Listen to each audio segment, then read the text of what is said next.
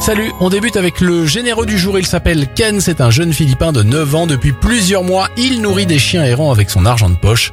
Le jeune homme va même encore plus loin puisqu'il a réussi à récolter de l'argent grâce à des dons et il a loué un terrain de 10 000 mètres carrés pour créer son propre refuge. Direction Atlanta maintenant aux États-Unis avec une femme qui a ouvert ce week-end une épicerie 100% gratuite dans un collège.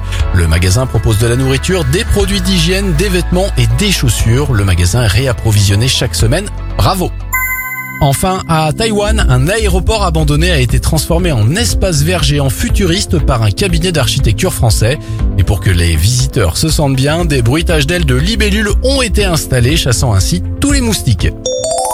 C'était votre journal des bonnes nouvelles. Pour le retrouver en replay, eh bien je vous donne rendez-vous maintenant sur notre site internet et notre application Radioscoop.